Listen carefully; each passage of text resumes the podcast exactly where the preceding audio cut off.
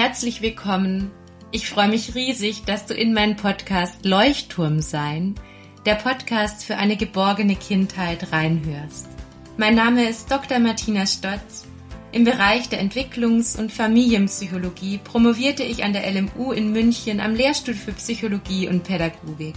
Danach sammelte ich viele Jahre lang Erfahrungen mit Schulkindern in der Grund- und Mittelschule und ich arbeitete dort auch als Beraterin im Bereich der Schulpsychologie.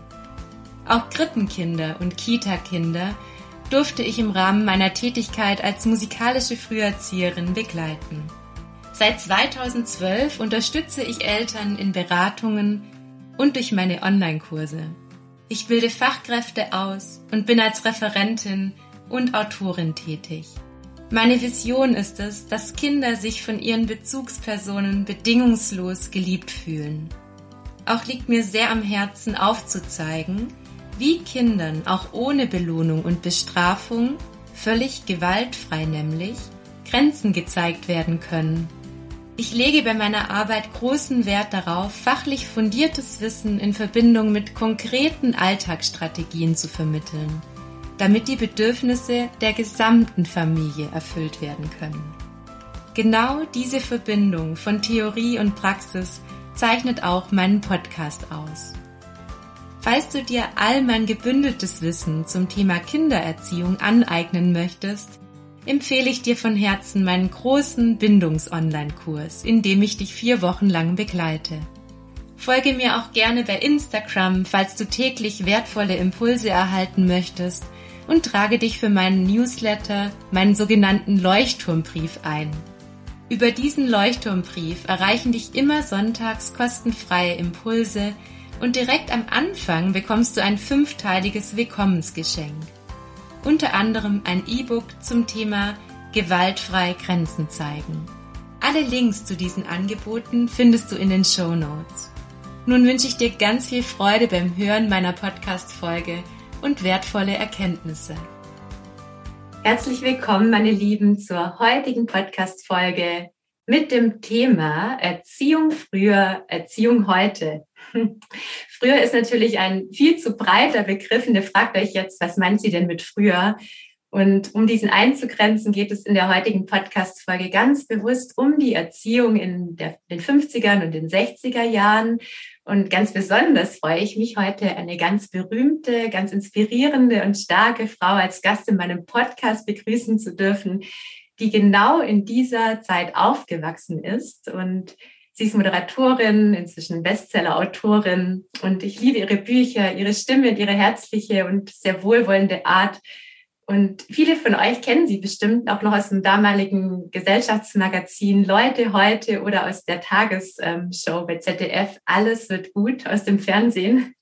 Meine liebe Nina Ruge, herzlich willkommen in meinem Podcast. Ich freue mich riesig, dass du dir heute die Zeit nimmst und dass wir uns wirklich über dieses so spannende Thema gemeinsam austauschen.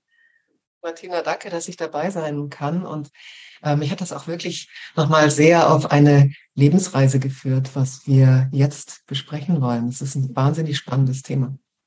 Liebe Nia, möchtest du dich dann gerne noch selbst ein bisschen vorstellen? Ich habe gerade schon ein paar Worte gesagt und bestimmt habe ich ganz viele Punkte vergessen. Das wird mich sehr, sehr freuen. Ich gehe davon aus, die meisten kennen dich, nur ist es sicher für viele nochmal spannend.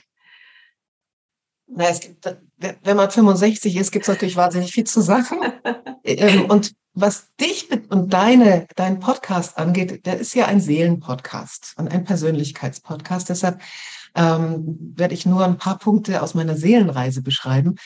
Ähm, ich denke, ich gehöre zu der ersten Generation von Frauen, die in einer Zeit aufgewachsen sind, in der sie die Freiheit hatten, alles zu tun, was sie wollten. Also mhm. sich zu entwickeln. Und dafür bin ich wahnsinnig dankbar. Und deshalb hat meine Biografie auch so ein paar Schlenker und auch ähm, starke Kurven. Ähm, bin in München geboren und aufgewachsen mit meinen Eltern nach Braunschweig in Niedersachsen umgezogen, äh, da dann zu, ähm, zum Gymnasium gegangen, habe da Abitur gemacht, äh, wollte dann eigentlich nach Berlin und wurde ziemlich äh, ausgeflippt. Meine Eltern wollten das auf keinen Fall. Dann blieb ich als Kompromiss in Braunschweig, zog aber in eine Wohngemeinschaft mit meinem Freund, da war ich 17 Jahre alt und ähm, habe Biologie und Deutsch studiert, wusste eigentlich noch nicht so richtig, was ich machen will, wollte nicht unbedingt Studienrätin werden, studierte aber für höheres Lehramt, ähm, hatte dann irgendwie keinen so tollen, keine tolle Idee, was ich denn dann mit dem Studium machen könnte, hatte die große Chance, ein Referendariat zu machen. Also habe ich das gemacht in einer Schule, die sehr gut war für mich, weil eine sehr moderne Schule in Wolfsburg. Ähm, habe dann ähm, als eine der ganz wenigen eine Festanstellung bekommen. Da war ich ähm, 25 Jahre alt. Also wurde ich dann äh, verbeamtet, ähm, wollte das aber eigentlich irgendwie auch noch gar nicht. Also du merkst, ich war nicht zielstrebig, aber ich habe alles, was ich gemacht habe, mit einer großen Leidenschaft gemacht. Das kann ich mir vorstellen, Und ja. Dann kam eben der große erste Bruch. Also der ganz erste Bruch war mit meinen Eltern. Das hat sehr viel mit der Erziehung und den Maßstäben, die meine Eltern äh, hatten, zu tun. Das war mit 17, als ich auszog. Mhm. Und vorher war eine lange Phase des Stresses. Und dann habe ich meinen Mann verlassen, habe den Job verlassen und habe die Stadt verlassen, bin nach Berlin gegangen ähm, habe im Filmgeschäft unbedingt lernen und arbeiten wollen. Und das ist mir auch gelungen. Dann war ich Regieassistentin etc. Und durch einen großen Zufall bin ich beim Fernsehen gelandet. Und das hat mich dann ähm, zum Moderieren gebracht. Und da bin ich ähm, durch viele Sendungen ähm, gegangen, habe mich sehr entwickeln dürfen. Und das ist vielleicht der letzte Satz. Ähm, ich habe immer ein Doppelleben gelebt. Ich habe mich immer wahnsinnig gefordert, wollte mich immer irrsinnig entwickeln und ähm, habe das in beruflicher Hinsicht getan, habe aber auch immer versucht, meine Seelenentwicklung nicht zu vergessen. Deshalb habe ich früh angefangen zu meditieren, Yoga zu machen, Seelenbücher zu lesen und ähm, ja. Und Seelenbücher zu schreiben, die habe ich ja alle gelesen, Nina. Das sind definitiv Seelenbücher für die genau. Persönlichkeitsentwicklung, ja.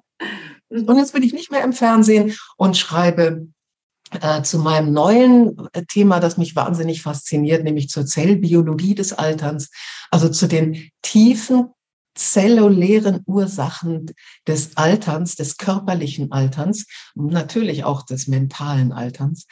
Äh, Bücher und äh, halte Vorträge, bin jetzt am dritten Band und bin wahnsinnig fasziniert. Und äh, ja, das ist jetzt mein siebtes oder achtes Leben. Unglaublich, liebe Nina. Vielen, vielen Dank für diesen Überblick. Super spannend. Es fragen sich wahrscheinlich auch ganz viele, woher kennen sich denn Nina und Martina eigentlich? Und wir hatten total schönes Kennenlernen ähm, und zwar haben wir uns im Rahmen der Aktion gemeinsam stärker kennengelernt und haben einige Sendungen gemeinsam gemacht. Ich wurde damals eingeladen als Familienexpertin und durfte Nina damals persönlich, dich persönlich kennenlernen und erinnere mich immer noch sehr, sehr gerne an die Sendungen mit dir zurück. Es war wirklich ja, eine ganz war Zeit. Besonders, es waren viele Experten zum Thema, wie kommen wir mit Covid klar. Mhm. Und es waren ja lange Sendungen, die eine Stunde dauerten und jeder konnte anrufen und mailen und so. Und ähm, dein Part der Konfliktlösung in Familien, in Familien mit Kindern, war für mich so ähm, bewegend und hatte auch so viele Aspekte, von denen ich spürte, die sind wahr, mhm. äh, dass du mir ganz besonders in Erinnerung geblieben bist. Ja, so ging es mir auch, Nina. Ich bin da sehr, sehr dankbar für diese Verbindung.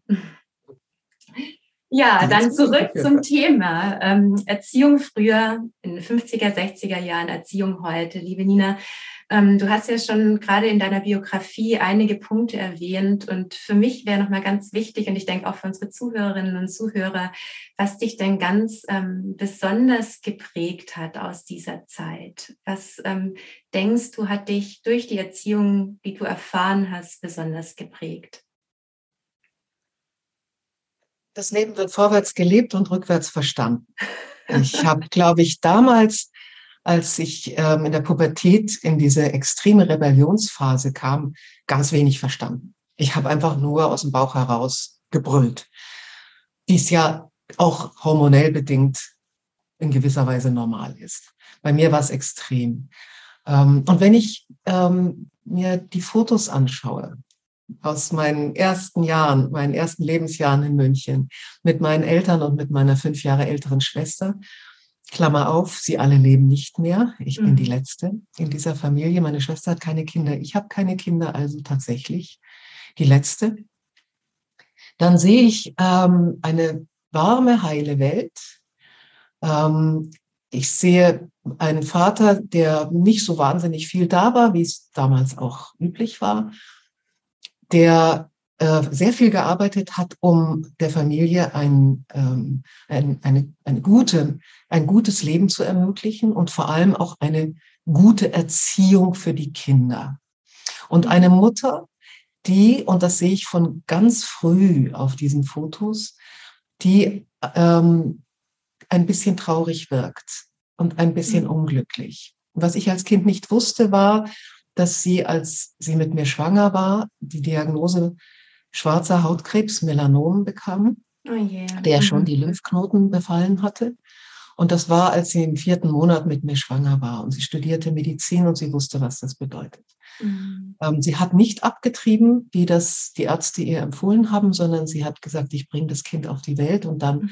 äh, gehe ich ins Krankenhaus und lasse mich operieren, aber ich weiß, ich habe keine Chance.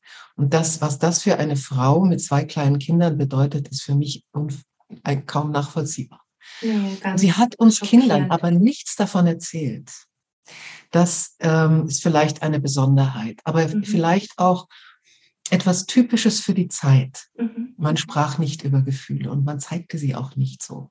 Genau, also, das hat sich ja extrem verändert. Ja, wenn wir heute ja. auf die heutigen Eltern schauen, die ich begleite, das ist ja ein riesiger Unterschied. Also ich würde sogar sozusagen sagen, dass der Fokus überhaupt über Gefühle zu sprechen, dass Kinder lernen, Gefühle zu benennen, das war damals ja überhaupt gar kein Thema. Im Gegenteil, es wurde eher weggedrückt. Also gerade dieses Beispiel zeigt es ja ganz besonders, dass einfach funktioniert wurde.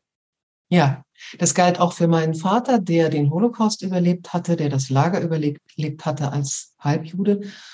Und auch er sprach nicht über seine Vergangenheit, bis wir 18 Jahre alt waren. Also ich 18 und meine Schwester 23. Dann erst haben sie uns ähm, ihre, ihr persönliches Schicksal beschrieben, ähm, um uns zu schützen, haben mhm. sie gesagt, damit wir uns damit gar nicht auseinandersetzen müssen, damit wir aber auch nicht quatschen, mhm. damit nicht irgendwer da aus dem Umfeld sagt, ah, guck mal, der, der Halbjude oder mhm. die Frau, die den Krebs hatte, mhm. oder sie hat, meine Mutter hat das wie durch ein Wunder. Sie hat eine Riesenoperation gehabt. Ich war im Säuglingsheim nach der Geburt und äh, wurde ganz stark bestrahlt etc. und hat es noch 36 Jahre überlebt. Das war ein wirkliches Wunder. Ein Geschenk, ja. Mhm. Ähm, aber sie hatte immer Angst. Mhm. Äh, und, aber das Entscheidende ist eigentlich, ich habe meine Eltern immer wie zwei Mammutbäume erlebt, mhm. die mhm. so da standen und ich ein kleines Würmchen. Ich war wahnsinnig schüchtern, mhm. wahnsinnig ängstlich. Kann man sich nicht vorstellen, Nina.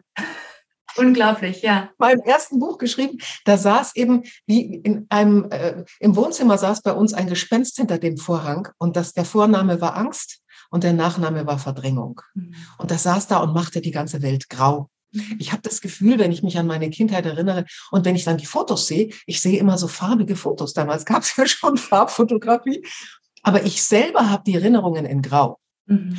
Es hat etwas damit zu tun, dass die Emotionen so verschüttet sind. Mhm. Ich spüre ähm, ich spüre sehr viel Angst, sehr viel mhm. Schüchternheit und äh, wenig so explodierendes, hey, was kostet die mhm. Welt? Mhm. Ja, weil das, das, das ähm, eine bedingt ja das andere. Also deine Eltern mussten ja, um überleben zu können, das war ja eine reine Überlebens- und Schutzstrategie deiner Eltern, sie mussten einen Weg finden, irgendwie zu überleben, irgendwie die Familie durchzubringen. Sie sind ihren bestmöglichsten Weg gegangen, ja. ja. Und hätten sie auch Gefühle zugelassen, wie extreme Freude oder vielleicht auch fröhlich zu sein, glücklich zu sein, das nach außen zu zeigen, dann wären ja auch die anderen Gefühle hochgekommen. Ja, das heißt, sie haben dann versucht, einfach alles wegzupacken, eine große Mauer zu bauen, um überhaupt irgendwie durchzukommen. Ja, weil sie ja auch ja. sicher hoch traumatisiert waren, die Armen. Ja.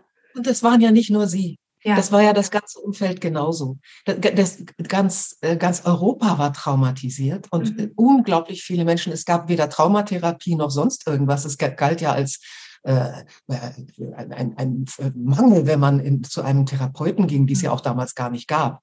Mhm. Ähm, also es wurde psychologisch nicht verarbeitet, es wurde verdrängt und zwar kollektiv.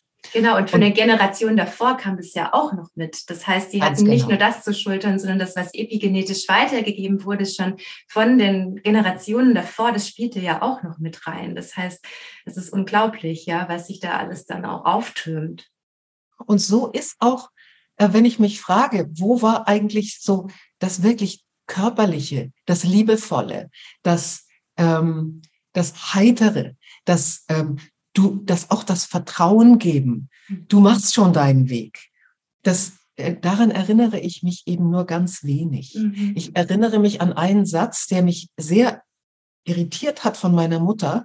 Und der lautete, Kinder werden schlecht geboren und gut erzogen. Mhm. Und diese Haltung, dass da immer man aufpassen muss, dass da nichts Schlechtes in dem Kind ist und dass man das austreiben muss und mhm. ausmerzen muss. Ich fürchte, das kam auch noch aus der Nazi-Ideologie, obwohl genau. meine Eltern beide natürlich äh, also mein Vater als Jude sowieso, ja, äh, absolute ähm, Antifaschisten waren. Mhm. Aber dieses Klima, das, das haben die natürlich, dieses, du musst hart sein, äh, Frauen sind zu Hause und Männer und erziehen die Kinder zu einem Deutschtum, das stark ist mhm. und die Männer haben zu kämpfen. Mhm. Ja. Und das, das war natürlich, äh, das war so ein, ein äh, eine, eine, eine Atmosphäre, in der alle aufgewachsen waren. Mhm.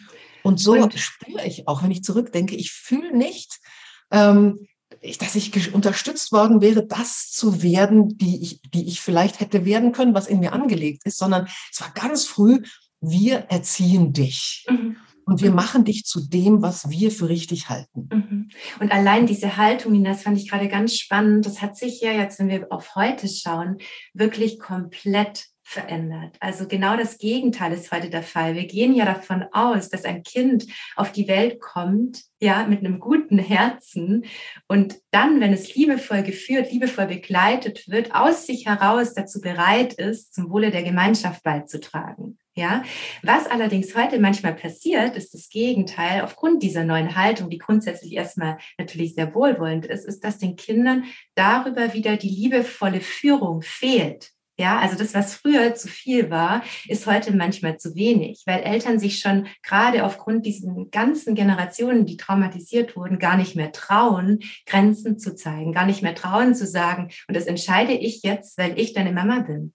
Ja, und das ist, glaube ich, ganz entscheidend, dass sich da natürlich eine sehr gute Entwicklung abzeichnet. Nur darauf möchte ich jetzt mit dir zu sprechen kommen. Es war ja nicht alles nur schlecht, sondern genau. das, was du erlebt hast, Nina, das hat dich ja auch zu dem Mensch gemacht, der du heute bist. Und du bist eine ganz starke, ganz inspirierende Frau und du bist deinen Weg gegangen. Und darauf würde ich gerne mit dir zu sprechen kommen. Was hast du denn mitnehmen können durch diese Begleitung? Ähm, ganz starke Werte. Mhm. Meine Eltern haben mir ganz starke Werte vorgelebt.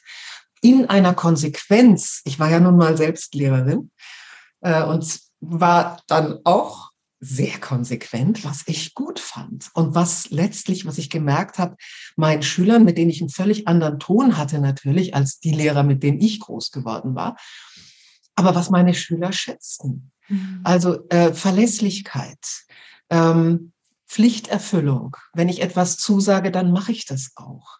Ähm, Leistungsbereitschaft. Ähm, ich bin auf der Welt, um der Welt etwas durch meine Tätigkeit zu geben. Mhm. Diese Solidarität, oder? Ja. Mhm. Das, aber auch wirklich einen Job zu lernen und dabei ähm, auch, auch wirklich Mühen auf mich zu nehmen, ein Studium durchzuziehen und immer mein Bestes zu geben. Mhm. Das ist, glaube ich, ähm, sehr intrinsisch in mir angelegt, weil meine Eltern mir das vorgelegt haben. Die waren total intrinsisch motiviert, immer ihr Bestes zu geben und haben mir vorgelebt, da gucke ich jetzt auf meine eigenen Bedürfnisse null.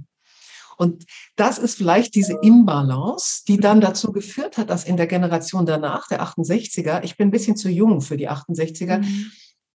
Ähm, genau ins Gegenteil umgeschwappt ist. Also ganz stark auf meine Bedürfnisse gucken, mich ausleben und ähm, mich aber nicht fordern mhm. und auch nicht schauen. Einer meiner Lieblingsleitsätze ist von Martin Buber, bei sich beginnen, aber nicht bei sich aufhören. Mhm. Sich im Blick haben, aber nicht allein sich zum Ziel, das habe ich jetzt frei übersetzt, mhm. nicht sich selbst zum Ziel haben, sondern mhm. über sich hinaus was Sinnhaftes tun. Und wenn das eben als wirklich toller Busfahrer ist und in ja. jeder Tätigkeit, die du tust. Also all das, die Lebensschule, ich will nicht zu lange antworten, ich kann mir so ins Quatschen. Die Lebensschule, die wir brauchen, um diese Balance zu finden mhm. zwischen ähm, etwa über sich hinauszuwachsen, sich prügeln, sich selbst auch echt fordern und dann glücklich sein, wenn du was erreicht hast mhm. und gleichzeitig die tiefen, die sanften, die die weichen Seiten in dir zu spüren und die zu entwickeln, mhm. die Liebesfähigkeit. Mhm. Diese Balance zu finden, das habe ich nicht gelernt, das habe ich dann mir in Selbst Schulung beigebracht. Das wollte ich, ich jetzt gerade sagen. Eine Seite gelernt. Mhm, mh. Und ich habe das Gefühl, die andere Seite ist jetzt ein bisschen über, überbetont. Nina, ist, ich finde es gerade ganz, ganz spannend, weil ähm, du sag, hattest vorher was gesagt, da würde ich gerne nochmal reingehen. Du hast gesagt, ähm, du hast deine Bedürfnisse eigentlich komplett hinten angestellt, um diesem größeren Ziel zu folgen. Ja, ähm, da würde ich jetzt ähm, gerne noch ein bisschen reingehen, weil du meintest auch, das hat dich intrinsisch motiviert ja, aus ja. dir heraus zu handeln. Ja. Und woher kam diese intrinsische Motivation? Weil eigentlich rein entwicklungspsychologisch wäre es das Gegenteil gewesen. Also du wurdest sozusagen ja bestraft für, sage ich mal, schlecht sein, ja, und belohnt für gut sein, nehme ich an. Also das war ja eine Form von klassischer Konditionierung, sagt man dazu. Ähm, und eigentlich führt genau dieser Umgang mit Kindern eher dazu, dass sie nicht mehr intrinsisch motiviert sind, sondern dass sie eher nur etwas tun, um von außen zu, also etwas zu bekommen, Liebe, Anerkennung, Wertschätzung. Und das finde ich ganz spannend, Nina, weil ich glaube, das zeichnet dich als Person stark aus, dass du trotzdem diese intrinsische Motivation entwickelt hast. Vielleicht hat mir sehr, sehr geholfen, dass ich von meinem 13. Lebensjahr ein Tagebuch geschrieben habe und ich habe immer reflektiert, was mhm. passiert da jetzt eigentlich in mir und warum verhalte ich mich so oft? Konnte ich das noch gar nicht so richtig ausdrücken. Aber ich habe im, im Laufe der Jahre habe ich tatsächlich so eine Form von Selbsttherapie dadurch gefunden. Mhm ähm, indem ich spürte, ich wurde ja, also auch Liebe wurde als extrinsische Motivation eingesetzt. Also ich bekam nur Liebe, wenn ich mich verhielt, so wie ich, wie gewünscht. Genau. Und dann habe ich mich irgendwann mal nicht mehr so verhalten, also bekam ich keine Liebe mehr. Mhm. Und dann habe ich mich auf den Weg gemacht und habe gesagt, so, und jetzt entwickle ich das, was so an tiefer Sehnsucht in mir ist. Und das war noch gar nicht ähm, richtig fassbar. Ich spürte nur, ich will freier leben, ich will ganz anders leben als meine Eltern mhm. und ich will irgendwie mit Liebe leben. Mhm. Wie das ging, das wusste ich noch nicht. Und dann habe ich begonnen, es überall zu suchen. Ich habe es vor allem natürlich mit Partnern, mit Männern gesucht. Mhm. Ich habe es aber auch gesucht mit dem, was mich inhaltlich faszinierte. Und das war auf der einen Seite, es waren Seelenbücher. Es war wirklich die Auseinandersetzung mit dieser Seite, mit der ich noch nie in Kontakt gekommen war. Wir waren auch nicht gläubig, zwar evangelisch getauft. Mein Vater war ja nicht jüdischen Glaubens evangelisch getauft, aber den, den Glauben nie gelebt. Ähm, also äh, wo, wo sollte ich jetzt diese, diese Seiten in mir entwickeln? Dann habe ich das einfach so gesucht. Mhm. Und dieses letztlich war dann meine Droge, und das war wirklich wie eine Droge, zu, auszutesten, was ist so alles in mir drin und was kann ich alles? Mhm. Und wie, wie bin ich gut? Und dann habe ich alles mit. Ich, ich war links außen im KBW, Kommunistischer Bund Westdeutschland, als ich in der 13. Klasse war. Und ich war wahnsinnig jung in der Schule.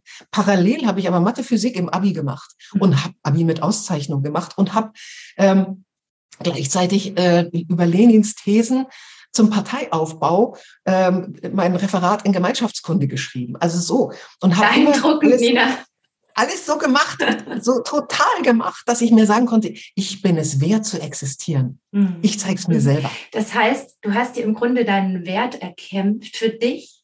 Ja. Ja. Und, und ich habe ziemlich früh begonnen zu spüren, weder wenn du das hat ein Weilchen gedauert. Mhm. Wenn dich ganz viele Jungs toll finden, weil du lange blonde Haare hast und weil du so einen, so einen großen Mund hast, ja, weder das befriedigt mich wirklich, also mhm. also macht mich wirklich tief selbstbewusst, noch die tollste Zensur. Mhm. Und noch das, das mit dem Bravsein und so hatte ich ja vorher schon abgelegt. Ja. Also, dass mich Bravsein wirklich und angepasst sein mir das Gefühl gibt, ich bin was wert, das habe ich ja kapiert, das hilft nicht. Mhm. Und dann bin ich relativ schnell dazu gekommen zu spüren, ähm, das Leben zu feiern. Mhm. Ähm, in die Ruhe zu gehen, die Kraft in mir zu finden, die eine größere ist als ich selbst Mhm. Das begann dann parallel ziemlich früh. Aber die andere Seite, die musste ich unbedingt leben. Mhm. Also, dass ich in der Schule, dass, dass ich das mit den Schülern hinkriegte. Ich war 23 und ich hatte ein Oberstufengymnasium. Meine Schüler waren 15 bis 18 Jahre alt oder älter. Also unwesentlich jünger. Und das hinzukriegen, dass sie mich respektieren und dass das Spaß macht. Und dann habe ich äh, Schultheater mit denen gemacht, bin durch ganz Deutschland gefahren. Und das war dann, es war echt der Hit. Das, das war dann das, was mir auch den Schülern unheimlich viel gegeben hat. Mhm. Aber auch, dass dann der Direktor mir sagte, hey, Frau Huge, Sie sehen zwar komisch aus, ich sah aus wie ein Hippie, aber äh, der Unterricht ist gut. Mhm. So. Ähm, das heißt, auch da hat dir, hat dir deine Klarheit geholfen wahrscheinlich, auch diese Klarheit in dir, die du ja doch von deinen Eltern bekommen hast. Und ich ja. wage nochmal eine kurze Hypothese aufzustellen. Ich bin ja der Meinung, dass die Grenzen, die du bekommen hast, diesen ganz klaren Rahmen, diese ganz klaren Werte, dich dazu motiviert haben, auch darüber hinauszugehen und über die Grenzen hinwegzugehen. Ja, und das ist tatsächlich ja. etwas, was ähm, passieren kann in unserer heutigen Form von Erziehung darüber, dass Kinder keine Grenzen mehr spüren, keinen Rahmen mehr spüren, keine Orientierung mehr haben, fühlen sie sich komplett orientierungslos und finden deshalb keine Richtung, weil sie ja auch nie über eine Grenze hinweg müssen. Ja, und das ist genau der Punkt. Das heißt ja nicht, wenn Grenzen jetzt auch zu Hause heutzutage in der Familie existieren, dass Kinder die nicht auch mal überschreiten dürfen. Ja, ich sage immer, die sind ja dafür da, dass Kinder da dran gehen. Ja, dass man immer wieder gegen eine Wand geht und guckt, ah, will ich da drüber? Wie viel Kraft brauche ich, um drüber zu kommen? Ja, das ist ja auch was, was Kinder stärkt und was ihnen Orientierung gibt. Und das fand ich da gerade sehr eindrücklich. Würdest du das so bestätigen, Nina? Auf jeden Fall. Äh, mir fällt dabei ein, während du gesprochen hast, ähm, es war verboten, das Wort Nein zu sagen zu Hause. Also ich durfte meinem Vater oder meiner Mutter niemals sagen, nein, das mache ich nicht. Das war, oder ich musste immer alles essen, was auf den Tisch kommt. Und wenn ich das nicht wollte, gab es auch die Situation, dass mein Vater mir eine runtergehauen hat. Ach, du Arme, und das war das Gefühl von Ohnmacht. Das mhm. war nicht gut. Das ging auch bis hin zu einem gewissen Selbstzerstörerischen. Also ich habe dann meine Klamotten zerschnitten und solche Sachen. Mhm. mhm. Ähm, aber das waren nur kleine, partielle Themen. Ja. Das Grundthema war Sicherheit. Mhm. Ich habe durch die klaren Werte und die klare Orientierung einen äußeren Rahmen der Sicherheit bekommen, den ich wahnsinnig brauchte ja. weil ich innerlich so unsicher war, mhm. weil ich nicht wusste, wo ich anfange und wo ich aufhöre und auch nicht jetzt richtig die Förderung hatte, das mh, hm, zu entwickeln. Aber ich hatte viel Förderung. Ich habe Ballettunterricht und alles das, was man so machte, ne? Mhm. Reitenlernen und alles mögliche. Äh, und dann darüber hinaus zu gehen, also diesen mhm. Rahmen zu machen und dann darüber hinaus zu gehen und zu gucken, was sind jetzt meine Talente. Mhm. Das ist eine super Basis. Ja, ja, absolut. Die, die vermisse ich bei, muss ich ganz ehrlich sagen, bei, bei ähm, vielen jungen Eltern mhm. ihren Kindern gegenüber total. Und ich spüre auch, dass die Kinder nicht glücklich sind. Ja, und das ist genau das, was mir auch auffällt, Nina. Deswegen danke ich dir so für diesen Austausch, um da so ein bisschen für Klarheit zu sorgen. Ich denke, es ist wirklich dieses Mittelmaß. Auf der einen Seite zu sagen, hey, deine Gefühle sind in Ordnung. Du darfst alle Gefühle fühlen. Du darfst alle Gefühle auf eine gesunde Art und Weise ausdrücken. Ja, nur das bedeutet eben auch, dass sich niemand schlagen darf, dass ich nicht den ganzen Tag laut schreien darf, weil das ist eine Form von Gewalt und da kann sich nicht mehr jeder in der Familie wohlfühlen. Ja, genau. und, und das ist etwas, ähm, was oft missverstanden wird, auch in der bindungs- und bedürfnisorientierten Erziehung, dass Eltern davon ausgehen, sie dürfen ihren Kindern keine Grenzen mehr zeigen, weil ja alle Gefühle okay sein müssen. Ja, ich sage immer, alle Gefühle sind okay, nur nicht jedes Verhalten ist okay. Und wenn es ums Verhalten geht, brauchen Kinder ganz klare, liebevolle Führung von ihren Eltern, weil sie noch keine besseren Strategien haben, als eben lautes Rumschreien oder Stampfen oder ähm, alles Mögliche, ja, was natürlich auf Dauer nicht sozial verträglich ist. Und tatsächlich ist es emotionspsychologisch so, dass Kinder selbstbewusst werden und ein gutes Selbstwertgefühl entwickeln, wenn sie Gefühle ausdrücken dürfen. Also zum Beispiel, wenn sie wütend sind, wenn sie lernen, dass sie atmen, dass sie in Kissen schreien können, ja, dass Kissen gegeneinander gehauen werden können. Das ist was, was Kinder stark macht. Nur was Kinder schwächt, ist, wenn wir ihnen diese Strategie nicht zeigen und sie dann in eine Gruppe kommen, in die Schule kommen und diese Strategien nicht haben und von allen Menschen ausgegrenzt werden. Ja, weil eben das Umfeld sagt, was ist mit diesem Kind los? Ja, das hat ja gar nie gelernt, mit Gefühlen umzugehen. Früher hat man sie weggedrückt, das war nicht in Ordnung. Nur heute werden sie teilweise so stark ausgelebt, dass immer auch die Gemeinschaft darunter leidet. Und das ist das, wofür ich mich so einsetze, ja, dass eben Kinder lernen, durch ihre Eltern gesunde Strategien zu entwickeln. Hast du das denn gelernt von deinen Eltern, Nina, gesunde Strategien, um mit Gefühlen umzugehen? Oder hast du dir die eher angeeignet durch dein ganzes Selbststudium, durch deine Bücher? Du hast ja auch ganz wunderbare ähm, Dinge beschrieben in deinen Büchern, wie viel du meditierst und was für Strategien du auch hast, um Gedanken abzuschalten. Also deine Bücher sind ja wirklich, was das angeht, sehr, sehr ähm, praxisnah und geben sehr viel, finde ich, mit, um im Alltag gut zurechtzukommen. Das frage ich mich, ob du das von deinen Eltern hast. Ähm, was ich finde, ich, äh, du sprichst mir so aus dem Herzen. Ähm, das Thema ähm, ich, oder das Lernziel, um als Lehrerin zu sprechen, mhm. ähm, es ist ganz wichtig, dass du lernst, mit deinen Gefühlen umzugehen. Das ist ein tolles Erwachsenwerden. Und das Lernziel wird gar nicht gezeigt, häufig. Mhm. Das, ähm, das können Kinder ja auch ganz früh schon spüren und ganz früh schon erkennen. Nee, das tut mir gut, wenn ich es lerne, mit meinen Gefühlen umzugehen, mhm. weil ich dann plötzlich mit anderen Menschen, von anderen Menschen eine ganz andere Rückmeldung kriege und die mögen mich. Ha, super. Ähm, da, was ich gelernt habe zu Hause war, also ich war so angepasst und ich war so früh schon so gut erzogen, dass ich in, von wildfremden Menschen in der Autobahnraststätte Schokolade geschenkt bekommen habe, weil ich mit drei Jahren oder zweieinhalb auf dem Sessel, auf dem, auf dem Hocker gesessen habe, mit meinem Kinderbesteck schon so ordentlich gegessen habe, geschwiegen habe und meine Rattenschwänze so hübsch waren. Ähm, ich war der Inbegriff der Bravheit. Mhm. Und deshalb ähm, habe ich nie gelernt, mit Aggression umzugehen.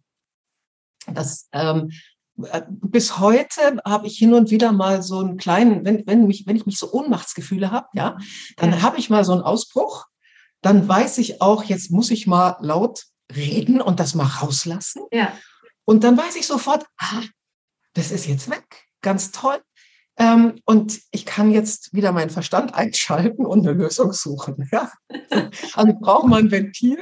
Ja. Aber das kommt sehr selten vor ähm, das, was für mich das große Thema war, äh, Liebesfähigkeit erlangen. Mhm. Also wirklich Liebe zeigen. Sinnlichkeit zeigen. Über Essen durfte nicht gesprochen werden bei uns. Essen diente eben der Ernährung. Und viele andere Dinge. Es war schon in den 50er, 60er Jahren, das kann man sich vielleicht heute, wenn man jung ist, gar nicht mehr so richtig vorstellen. Es wurden sehr viele sinnliche Dinge einfach nicht gelebt. Mhm. Und das musste ich wirklich durch andere lernen und durch meinen Weg lernen. Mhm. Ähm, und vor allem aber auch ähm, liebevoll etwas auszudrücken, nicht mit Vorwurf zu arbeiten, mhm. sondern mit Motivation und gleichzeitig zu sagen, hier ist aber jetzt auch Schluss. Mhm. Also dieses, all dieses, das Instrumentarium, das jeder Mensch braucht, um im Alltag und mit sich selbst in eine gedeihliche Entwicklung zu kommen, mhm. das musste ich mir zum großen Teil selber aneignen. Mhm. Und das ist ja zu, zum Glück auch in uns angelegt. Ja, das ist das, was ich vorher meinte. Horchen. Ja, Menschen ne? kommen eigentlich so auf die Welt, ja. Wenn sie dann bedingungslose Liebe in Verbindung mit Grenzen und einem klaren Rahmen erfahren, kann da eigentlich nicht schief gehen. Ja, dann, du müsstest es dir natürlich jetzt wahrscheinlich hart erarbeiten, um an dem Punkt zu sein, an dem du heute stehst, ja. Und mein, meine große Vision ist es ja, dass Kinder genauso von Anfang an begleitet werden. Das bedeutet nicht, dass man nicht trotzdem Fehler machen kann. Ja, es geht um das große Ganze, dass ein Kind sich einfach so wie es ist, ohne etwas dafür leisten zu müssen, bedingungslos geliebt fühlt. Allein diese bedingungslose Liebe, dieses Urvertrauen, das ja gerade in den allerersten Jahren sich entwickelt, das ist tatsächlich die Basis, wie später ein Erwachsener die Welt anschaut. Ja, das ist ein Grundgefühl, das Eltern vermitteln können. Ist die Welt eben hell und strahlend oder ist sie eher traurig, schwer, anstrengend? Das ist etwas, diese Brille, die wirklich neu zu schärfen, das ist möglich, weil unser Gehirn neuroplastisch ist und wir alles verändern können. Du bist das beste Beispiel dafür, Nina, dass es möglich ist, ja, die Dinge auch zu verändern, den Blick zu verändern, die Gefühle darüber zu verändern.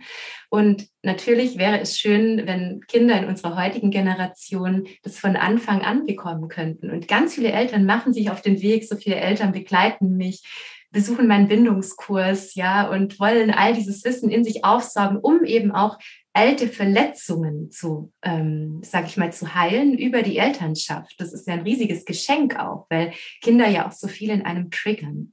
Übrigens auch die Paarbeziehung, das ist das Gleiche, ja. Auch die Paarbeziehung hilft einem immer wieder, ähm, Dinge eben zu heilen und aufzuarbeiten. Unconditional Love ist ja diese wunderbare englische Vokabel für mhm. diese äh, unbedingte, äh, dieses unbedingte Geliebtsein ohne irgendwelche Bedingungen.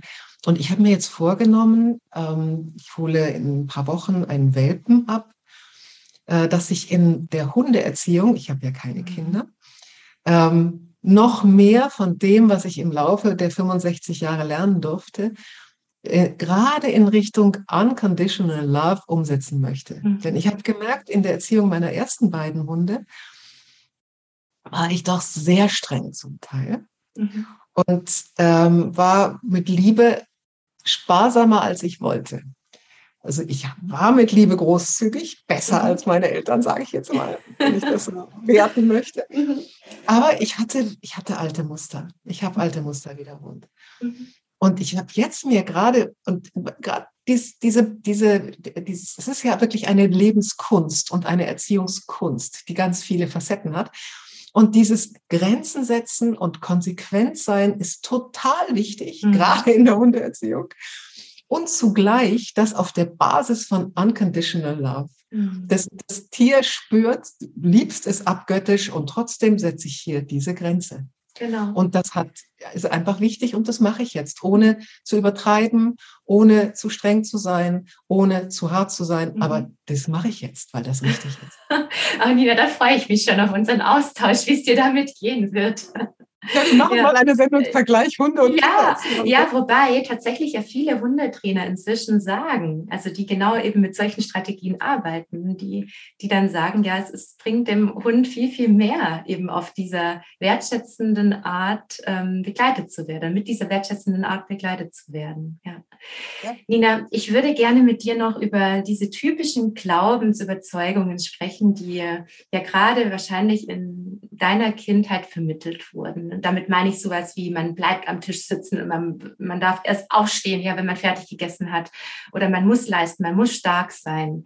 Ähm, und zum einen, wie gesagt, sind es Überlebensmechanismen, die dich ja auch in vielen Punkten unterstützt haben, um leisten zu können, um vorwärts zu kommen, um so viel Erfolg zu haben. Und zum anderen würde ich Sie gerne nochmal kritisch mit dir gemeinsam hinterfragen, wie können wir diese Überzeugungen heute ummünzen, dass unsere Kinder eben nicht darunter leiden müssen? Mhm. Was sind es für dich für Überzeugungen gewesen, auf die du auch hättest verzichten können? Ähm, es wird gegessen, was auf den Tisch kommt. Ähm, dazu kam, dass ich eine ganz, ganz schlechte Esserin war. Ich habe einfach nicht gegessen, ich habe mich verweigert. Und meine Mutter hat mit einer Engelsgeduld immer neben mir gesessen und hat versucht, da habe ich die Aufmerksamkeit gehabt, die ich wollte, hat versucht, irgendwas in mich reinzukriegen. Und ich habe im Grunde nichts anderes als Spaghetti und Apfelsaft zu mir genommen. Mhm. Eine Form von Liebe war das in dem Moment, wenn sie sich gekümmert ja. hat. Ja, ja, deswegen hast total. du dich verweigert. Ja. Schlau, schlaues Mädchen, du hast, weißt du, was du gemacht hast? Du hast, das ist meinen Kinder übrigens immer, durch dein Verhalten versucht, dir dein Bedürfnis nach Zuwendung und Liebe zu stillen. Ja, genau. Kinder sind so clever. Da hat sie echt Mühe gehabt und hat gelitten, weil sie eigentlich die Zeit nicht investieren wollte. Mhm. Ähm, äh, ich finde es aber auch gut, ähm, ganz früh gesagt zu bekommen, du, was jetzt hier auf dem Teller ist, ich versuche, wir, wir gucken mal zusammen, was du gerne magst. Mhm. Und dann machen wir ähm, verschiedene Sachen.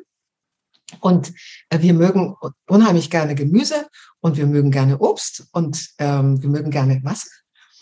Und dann schauen wir mal, wie wir so etwas zusammenstellen können, dass es dir auch schmeckt. Ähm, wir essen aber keine Fertigpizza ja. und wir essen auch keine ähm, irgendwelche aufgebackenen Croissants. das geschmeckt uns nicht. Und es ist irgendwie auch wirklich so, das bekommt einem den Magen nicht so toll. Mhm. Ist nicht gesund. Ist genau, der Wert ist Gesundheit, der dahinter steht. Das ist eine ja. ganz klare Wertevermittlung, für die ich ja auch immer so plädiere, den Kindern immer zu sagen, was steht dahinter? Mir ist wichtig, ja. dass du gesund bleibst. Ja, genau. dafür sorge ich, als deine Mama, als dein Papa, dass du gesund bleibst. Und deshalb ähm, gibt es auf dem Tisch verschiedene Dinge, natürlich das zum Essen zwingen, davon rate ich dringend ab, sondern absolut die Möglichkeit zu geben, beim Essen ist die Freiwilligkeit auch ganz enorm wichtig und das Anbieten umso mehr das Vorleben am allerwichtigsten. Ja. Uns war es so, meine Mutter war ja Ärztin mhm. und die hat ganz gesund gekocht. Also es gab Gemüsesuppen und es gab alles ohne Salz und, und, äh, dann war ganz klar, es wird gegessen, was auf den Tisch kommt, weil es ist gesund. Klar. Es wurde noch nicht mal gesagt, es ist gesund. Ja? Es wird gegessen, was auf den Tisch kommt. Und das war halt. Mh. Hm. Die Fürsorge kam nicht an. Obwohl das Verhalten fürsorglich war. Ja, das ist schön gewesen. Gut, ja, das äh, finde ich eine Ja, dann das Thema, ähm, du musst ins Bett mhm. und sonst bist du ein schlechtes Kind, wenn du nicht mhm. ins Bett gehst. Das, da hätte ich, das hätte ich noch, also das war immer ganz klar, ab ins Bett, auch mittags. Ne? Mhm. Also ich lag dann häufig wach. Ich kann mich heute noch an die äh, an das Muster der, des Vorhangs in meinem Kinderzimmer erinnern, weil ich so lange wach lag, weil ich nicht mhm. schlafen konnte, auch nicht schlafen musste. Aber ich musste Mittagsschlaf machen. Ja, also das ist, ja, musst, ist spannend, Nina. Was entsteht da? Schlaf ist schlecht oder Schlafen, ähm, man geht, geht ähm, was im Weg. Kannst du heute gut schlafen? Ich kann heute super schlafen. Was entstanden ist einfach, ähm, ist wirklich dieses dein Wille zählt nicht. Mhm. mhm. Was du willst, ist völlig uninteressant. Mhm. mhm. Und, Und umgekehrt, Nein sagen darfst du noch. Umgekehrt wäre dann wichtig gewesen, deine Meinung ernst zu nehmen, dir zuzuhören. Das empfehle ich Eltern auch immer. Hey, ihr könnt euch gerne mal überzeugen lassen von der Meinung eurer Kinder. Ja, natürlich sollen die nicht ähm, sozusagen das Ruder übernehmen. Es ist wichtig, dass Kinder diese Hierarchie in der Familie spüren. Ja, nur sollte es eben nicht mit Macht passieren. Und deswegen ist es schön, an der einen oder anderen Stelle zu sagen, du, was hältst du denn eigentlich davon? Was ist denn deine Meinung? Weil sich ein Kind darüber ernst genommen fühlt. Oder warum möchtest du denn nicht schlafen? Bist du nicht müde? Ja, das wäre wahrscheinlich das gewesen, was geholfen hätte. Mhm. Mhm. Ähm, und dieses Thema ähm, klar, du hast es eben ja schon gesagt, die Meinung des Kindes anzuhören. Dieses Thema grundsätzlich nicht Nein sagen zu dürfen. Mhm. Also egal, was angeordnet wird, es wird befolgt. Mhm. Und es, da gibt zum Beispiel auch die Hausaufgaben. Das kann, konnte ich mir gar nicht vorstellen, dass ich die Hausaufgaben nicht mache. Mhm. Das ist ja auch eine sinnvolle Sache. Ich bin heute auch noch so pflichtbewusst, wenn mir jemand sagt, du sollst das jetzt machen und das ist innerhalb einer beruflichen Situation und ich äh, habe etwas abzuliefern, ja. Äh, das mache ich natürlich und ich mache das absolut auf Termin und ich fühle mich dabei auch nicht schlecht. Ja. Das, ich fühle mich dabei gut. Ich, mhm. ich habe immer das Image bei allen, mit denen ich zusammenarbeite, die ist wahnsinnig zuverlässig. Ja, das, und ist, das ist das. Schöne daran. Also das ist auch gerade wieder ein schönes Beispiel. Du hast gelernt, man muss funktionieren. Ja, und das Schöne daran ist, dass du diesen Wert Verlässlichkeit darüber vermittelt bekommen hast. Nur es war eben dieses etwas zu viel was es eben auch dann für viele Menschen im Leben sehr schwer machen kann, dass sie durch das extreme Funktionieren eigentlich die Verbindung zu sich verlieren. Und dass es auch da wieder gar nicht so leicht für Eltern in unserer heutigen Zeit, weil auf der einen Seite sollen sie ihren Kindern Verlässlichkeit vermitteln und auf der anderen Seite muss man aufpassen, dass man sie nicht zum Funktionieren erzieht. Ja, also auch da ist es immer wichtig, ähm, das Kind nicht zu zwingen, eben ein Nein auch zu erlauben. Es ist ja auch ganz wichtig, dass Kinder sich abgrenzen lernen, ja, und Nein sagen lernen. Das ist wichtig für ihr Selbstwertgefühl, für das Selbstbewusstsein und doch irgendwo da einen guten Weg zu finden, dass die Kinder natürlich nicht alles bestimmen und dass sie trotzdem auch verlässlich werden. Es ist wirklich eine Herausforderung. Absolut. Und mir fällt dabei, es ist so toll, weißt du, weil ich jetzt eben so auf die Reise in die Vergangenheit gehe, das Thema Sexualität, mhm. ähm, das ja früh schon aufkeimt, nicht erst in der Pubertät. Und äh, über all das nicht sprechen zu dürfen, auch nicht darüber, dass, das war dann natürlich Pubertätsthema, dass du deine Regel bekommst und dass das eben äh, nichts Schmutziges ist, mhm. sondern dass es so zu meiner Entwicklung dazu gehört, hui, jetzt werde ich Frau. Ja. Und das In anderen Kulturen gibt, wird es gefeiert, da wird ja. ein großes Fest gemacht, ja. Mhm. Und ähm, dass es Jungs gibt, die ähm, irgendwie irgendwann mal so pl plötzlich so interessant werden und Achtung, ähm, von denen musst du dich fernhalten.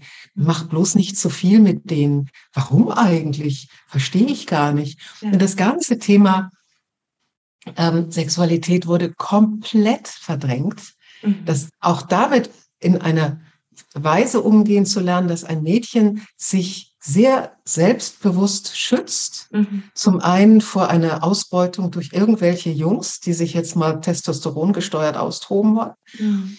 Und auf der anderen Seite, die ein, ein tiefes ähm, Selbstbewusstsein als Frau entwickeln. Hey, das ist toll, mhm. dass ich meine Regel habe und dass ich ähm, irgendwann mal Kinder bekommen kann mhm. und dass ich weiblich werde und weibliche Formen kriege. Das ist was total Schönes. Ja. Das ist, ist eine Vermittlung, die tatsächlich ja Mütter ganz unglaublich gut begleiten können. Ja, also wenn Sie sowas beobachten, das wird vermutlich nicht ganz verhindern, dass manche Mädchen es trotzdem als Belastung empfinden, weil sie einfach nur schwer mit der Veränderung ihres Körpers umgehen können. Nur dann darf eben auch dieser Frust begleitet werden. Und das ist auch etwas, ähm, womit einfach Eltern oft sehr schwer umgehen können. Darüber, dass sie selbst als Kind so viel Frust erlebt haben, sich so oft ohnmächtig gefühlt haben, fällt es ihnen heute schwer, die Ohnmacht oder auch eben den Frust beim Kind auszuhalten. Und deswegen versuchen sie den Kindern häufig viele Steine aus dem Weg zu räumen, um möglichst viele Frustsituationen aus dem Weg zu räumen, worüber Kinder natürlich keine Frustrationstoleranz mehr entwickeln können. Ja, und die ist ja so wichtig, um im Leben stark sein zu können, um auch mal was aushalten zu können, um diesen Frust, der in mir aufkommt, regulieren zu können. Und deswegen ist es so ein Geschenk für unsere Kinder, wenn sie durch ganz natürliche Situationen im Alltag lernen, wie man mit Frust umgehen kann. Weil das hast du definitiv gelernt, Nina. Oder? Was mir da jetzt noch einfällt, dieses, dieses Thema über sich hinauswachsen. Ja. Geh dahin, wo die Angst ist. Das habe ich mir mit 13 an die Wand geschrieben in meinem Kinderzimmer. Und das war wirklich mein Motto. Ich habe gelernt, meine Ängste zu überwinden, weil ich dahin gegangen bin, wo die Angst war. Und ich habe alles gemacht, bevor ich Angst hatte. Ähm, aber ganz früh haben meine Eltern auch etwas anderes gefördert. Ich war nämlich schon mit drei Jahren regelmäßig im Karl-Orff Schulwerk. Das war in München ein unglaublich tolles, ähm, von Susanne Böhm hieß sie, geleitetes ähm, Rhythmik, Bewegung nach Karl Orff ähm, Institut. Da haben wir Xylophon spielen gelernt, improvisieren, Rhythmik, Ballett, aber tänzerische Improvisation, Körpergefühl, Rhythmikgefühl. Und da bin ich total aufgeblüht. Und Wenn du deine Gefühle ausdrücken konntest, das äh, empfehle genau. ich Eltern immer, da konnten die Gefühle Total. raus. Gesunde Strategie, um Gefühle raus. Und da wurde aber gleich wieder der Leistungsaspekt mit verbunden, ah, weil wir sind mit fünf Jahren schon in den Kammerspielen in München aufgetreten, also als ich fünf war. Und ähm, da habe ich natürlich Angst gehabt. Und da hat sich aber dieser schöne Satz, Glück ist eine Überwindungsprämie, der hat sich da wirklich bewahrheitet, weil ich bin dann auf die Bühne. Ich habe mein, ich weiß noch, ich habe diese Zunge geschlagen oder was es war und habe dann äh, getanzt und so. Und ich habe es geschafft. Und ich war hinterher so glücklich. Und so stolz wahrscheinlich, oder? Fast super. Ja, ja. das, oh, das ist so eine ganz herzzerweichende Geschichte, Nina. Und es passt dann so. das zu ermöglichen, ja. dass sie sich ausdrücken und dass sie ja. weitergehen, als sie sich eigentlich zutrauen. Mhm. Und sie dabei dann auch alleine lassen. Ich war dann auf der Bühne, ist man ja nun mal allein. Ja. Das ist und wirklich, das ist für Kinder so wichtig, weil sie daran so wachsen, ja. Und das natürlich, was ähm, wichtig ist, ist in kleinen Schritten zu begleiten. Ich sage immer, feststeht, es gibt Dinge, die Kinder schaffen, ja, also ich ähm, habe immer ein ganz schönes Beispiel auch in der Schule, wenn Kinder sich verweigern und etwas nicht machen wollen, das sage ich immer fest steht, du wirst es heute machen. Nur ich als deine Lehrerin helfe dir dabei, dass du schaffen kannst. Wir überlegen uns, wie kannst du schaffen? Ja, was brauchst du dafür? Und das ist, glaube ich, ähm, auch da diesen Mittelweg zu finden für Eltern nicht leicht, weil sie ihnen eigentlich diesen Frust wieder ersparen möchten. Und was wirklich hilft, ist den Eltern klarzumachen, hey, dein Kind ist danach so stolz und es äh, hat, hat was geschafft und ist darüber gestärkt und Kinder stark zu machen auf diese Art und Weise, das möchte ich wirklich allen nochmal ans Herz legen. Und deine Geschichte, Nina, dazu ist wirklich sehr, sehr passend. Aber vielleicht wirklich habe ich deshalb auch immer wieder extremste Herausforderungen gesucht. Mhm. Bin nach Berlin gegangen, habe meinen Lehrerjob, meine Verbeamtung aufgegeben, meinen Mann verlassen und habe ganz neu angefangen im Filmgeschäft, weil ich, mhm. ich wollte mir dieses Gefühl ermöglichen, äh, du schaffst das. Ja. Und ja. du baust hier was Neues auf. Mhm. Und da gibt es niemanden, der dich unterstützt. Und, du hast es für ähm, dich getan, du hast es für dein mhm. eigenes Gefühl getan. Und das ja. ist intrinsische Motivation. Ja. ja. Dass Kinder nicht etwas tun, nur weil sie dafür belohnt werden, sondern dass genau. sie wissen, wenn ich das geschafft habe, bin ich stolz auf mich, bin ich erleichtert, bin ich und ich habe keine Angst mehr.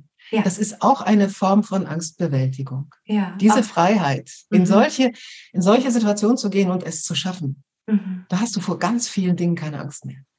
Ja, das ist das, das trifft mich gerade mitten ins Herz, weil genau diese große Angst, die ich teilweise spüre bei Kindern, kann darüber bewältigt werden. Habe ich gerade einen totalen Aha-Moment durch deine Geschichte. Vielen Dank, Nina. Wir könnten noch Stunden weiterreden. Ich glaube, ähm, wir haben ganz viele wertvolle Impulse gegeben. Ich danke dir von Herzen, Nina. Ich würde mich riesig freuen, wenn du am Ende noch von deinen Büchern erzählen würdest, die mir schon so viel geholfen haben. Du hast mir damals direkt welche zugeschickt und ich habe mich direkt damit auseinandergesetzt und ganz, ganz viele Impulse rausgezogen. Wärst du bereit, noch ein bisschen davon zu berichten, von deinen Herzensthemen? Also du meinst, die beiden Bücher, seit du der Leuchtturm deines Lebens, das ist ja. mein zweites Buch und das erste, der unbesiegbare Sommer in uns. Mhm. Ähm, und die sind entstanden, ich habe begonnen mit dem ersten Buch, der unbesiegbare Sommer in uns oder in dir, ähm, als ich Leute heute aufgegeben habe. Also als ich die letzte Sendung nach zehn Jahren auf den Tag genau, ich habe immer wieder neue Herausforderungen gesucht. Das heißt, ich habe auch immer wieder Jobs gecancelt von mir aus. Ich hab, bin aus dem Heute-Journal raus nach vier Jahren. Ich habe heute Nacht die Nachrichtensendung aufgegeben nach vier Jahren. Und ich habe Leute heute nach zehn Jahren aufgegeben, weil ich wieder was Neues suchte. Und da habe ich an dem Abend, habe ich meine ganze Redaktion eingeladen und wir haben Abschied gefeiert und das war wirklich schlimm für mich, weil es war wie eine Familie. Ich habe zehn mhm. Jahre so intensiv, so eng, so viel mit denen erlebt. Und dann habe ich nachts in mein Tagebuch geschrieben, The Storm is over es hat mich geschrieben. Ich habe das gar nicht geschrieben. Natürlich auch ein Sturm, weil ich jeden Tag live und so viele andere Sachen nebenbei und jedes Wochenende noch irgendeine Talkshow. Ne? Und ich merkte jetzt, möchte ich eine neue etwas in mir. Ich habe wirklich gelernt, auf darauf zu hören, dass ich eine Seite habe, die eben nicht rational tickt, sondern die Intuition ist. Und die hat mich offensichtlich dahin geführt, dass ich gesagt habe, ich möchte jetzt einen anderen Rhythmus im Leben. Und das war der letzte Tag, an dem ich Tagebuch geschrieben habe. Ich beginne, beginne jetzt erst wieder damit. Und ich merkte, ich möchte etwas anderes schreiben. Und eigentlich bin ich jetzt so weit, die Erfahrung, die ich in der Lebensschule machen durfte, die niederzuschreiben. Mhm. Und da habe ich begonnen, das erste Buch, Der unbesiegbare Sommer in uns, zu schreiben. Und äh, ich habe den Titel geklaut von Albert Camus, weil der so ganz stark mein Leben spiegelt. Mitten im tiefsten Winter entdeckte ich, dass in mir ein unbesiegbarer Sommer wohnt.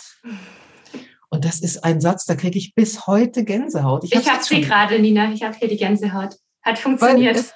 das war letztlich äh, mein das, was mich zu einem ganzen mhm. Menschen machte. Ich habe so oft den Winter gespürt. Ich habe so oft die Kälte gespürt. Und dieses Alleinsein und dieses, wo kann ich mich denn anlehnen? Mhm. Wenn ich da in Berlin wieder morgens um zwei aufgestanden bin, um zum Frühstücksfernsehen zu fahren und die, die ersten Schritte des Moderierens lernt und die Leute sich zum Teil lustig gemacht haben über mich. Und ich habe gedacht, ich schaffe das. Ähm, und trotzdem war ich alleine und es war mhm. kalt. Mhm. Und dann habe ich gespürt, das ist ein unbesiegbarer Sommer in mir. Mhm. Der und Kern der deiner Persönlichkeit eigentlich, oder, Nina? Die hat ja jeder. Mhm. Ne? Mhm. Genau. Das Entscheidende das ist ja, dass ja, ich sie ja. entwickle und ja. dass ich ihr Raum gebe. Mhm. mhm. Und dieser Sommer wohnt, also der ist eigentlich immer da. Und dieses zu spüren, dass diese Kraft ist immer da. Du bist eine ganz einzigartige Persönlichkeit. Mhm. Und die lernst du auf deine Weise auszudrücken. Und mhm. jeder hat eine andere Weise. Mhm. Und begib dich auf die Suche. Und wenn du mal merkst, es ist vielleicht wirklich nicht der richtige Weg oder ist, du brauchst jetzt einen anderen, ja. dann schlag einen neuen Weg ein. Mhm. So, ähm, und dann habe ich eben dieses erste Buch geschrieben und habe ähm, äh, versucht, nicht als, ich, ich wollte nicht auftreten als Coach oder als Therapeutin, ich bin das ja nicht, sondern als Mensch, der sehr viel leben, lernen durfte in der Lebensschule, das zu beschreiben. Für mich bist du ein Coach, Nina. Für mich persönlich bist du das geworden. Das, das, das, sagst du, die ein wirklich professioneller Coach bist. Das, ich kann dir vielleicht ein paar Impulse geben, mhm. wie jeder Mensch dir Impulse geben kann. Das Buch kann es auf jeden so Fall auch. Also das kann ich nur bestätigen. Ja. Ich hatte halt so viel gelesen und so viel, habe mich mit dem Buddhismus beschäftigt und habe versucht, das alles, ähm, was ich da in der Praxis für mich herausziehen konnte, äh, einzubauen. Und das Buch war halt sehr erfolgreich. Mhm. Und dann habe ich das zweite Buch geschrieben, das ein bisschen anspruchsvoller ist. Ähm, sei du der Leuchtturm deines Lebens, weil ich ähm, mir bewusst wurde, ähm, diese Bewusstseinsentwicklung, die wir alle, die, die Chance, die wir haben, diese Bewusstseinsentwicklung zu machen, die ist von einem ganz, ganz großen Blockierer häufig verlangsamt, vielleicht sogar manchmal richtig blockiert und das mhm. ist das Ego. Dieses, was da in mir ist und was da in mir spricht, ist häufig nicht meine Seele und nicht meine ja. Intuition, sondern das ist das Ego. Das ist eine ganz andere Seite in mir, die sich verselbstständigt mhm. und die mir irgendetwas sagt. Und da ist mir Viktor Franke, dieser Psychiater, von dem ich so viel gelernt habe, ähm, sehr hilfreich gewesen, der diesen Satz geprägt hat.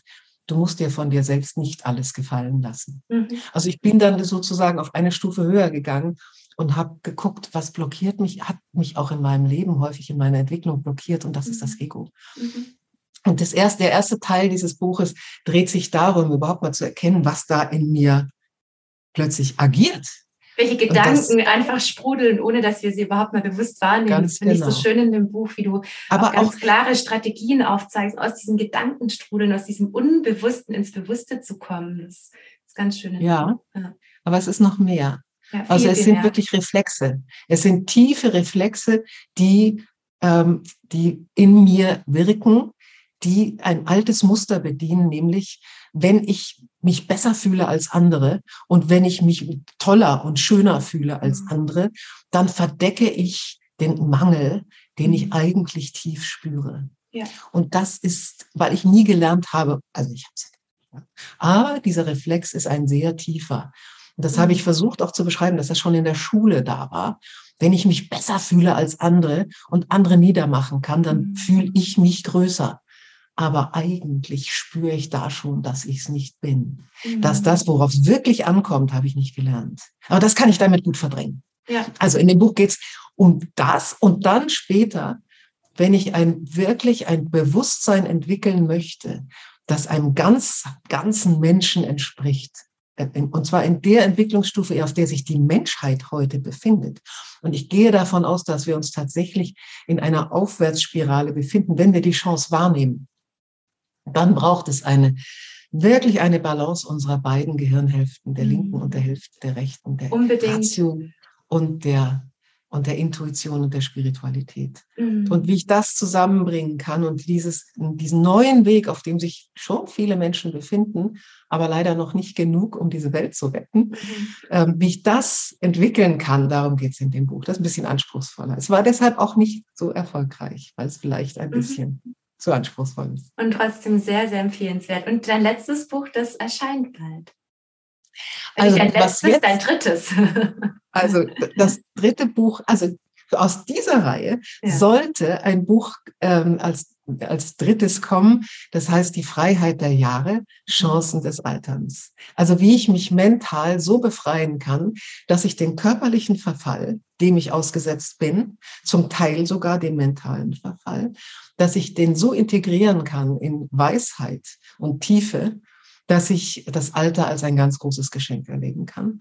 Und während ich also dabei war, dieses Buch zu entwerfen, habe ich den Stammzellenexperten getroffen, der so spannend davon erzählte, was in unseren Zellen physiologisch passiert. Mhm so dass wir altern, so dass ich das erste Buch Altern wird heilbar geschrieben habe. Dann das zweite Verjüngung ist möglich, das ist kein Quatsch, sondern es ist so, wenn ich bestimmte Lebensstilfaktoren ganz konsequent umstelle. Und das dritte Buch, das in dieser Reihe kommt, da geht es um Stammzellentherapien, Gentherapien, da geht es um Medikamente, Plasmafaktoren, die ich aus dem Blut entferne, etc. Also das ist richtig populär Wissenschaft der Zellbiologie. Das ist meine ah. linke Seite. Ja. Und daran, das, hat, das ist, hat mich so fasziniert, mhm. dass ich in diesen Bereichen jetzt total unterwegs bin und das wahnsinnig gern mache. Aber die andere Seite will ich nicht vergessen. Ja, und deswegen bin ich dir so dankbar, dass du diese andere Seite heute in dieser Podcast-Folge so sehr mit uns allen geteilt hast. Vielen herzlichen Dank, Nina, für deine Zeit, für all deine Erfahrungen. Ich bin mir ganz sicher, dass viele Eltern ganz viel mitnehmen konnten. Und ja, freue mich schon wieder auf unseren Austausch ganz, ganz bald. Und an alle. Beziehung vielleicht. genau, über die Hundeerziehung reden wir dann. Aber ich danke dir für deine so wertvollen Impulse. Danke, dass du mich auch immer mal unterbrichst in Redefluss und immer genau an den Stellen, an denen der wichtige Link zum Verstehen der Lebenskunst zu finden. Ja, vielen Dank. Ja, sehr gerne, Nina. Und an alle Zuhörerinnen und Zuhörer, vielen Dank, dass ihr wieder mit dabei wart. Ich freue mich auf die nächste Folge mit euch. Tschüss. Ich hoffe, diese Folge war hilfreich für dich. Falls du Lust hast, dir zwei Minuten Zeit zu nehmen, lade ich dich herzlich ein, eine Bewertung für meinen Podcast zu hinterlassen. Auch würde ich mich riesig über einen Kommentar von dir freuen. Komm auch gerne noch auf meine kostenfreie Warteliste für meinen großen Bindungs-Online-Kurs. Denn auf der Warteliste hast du drei große Vorteile. Du sicherst dir einen großen Rabatt Du bekommst vorab kostenfreie, vorbereitende Impulse und du erfährst als Erste oder Erster, wann der Kurs im Frühjahr wieder startet. Ich freue mich schon auf dich.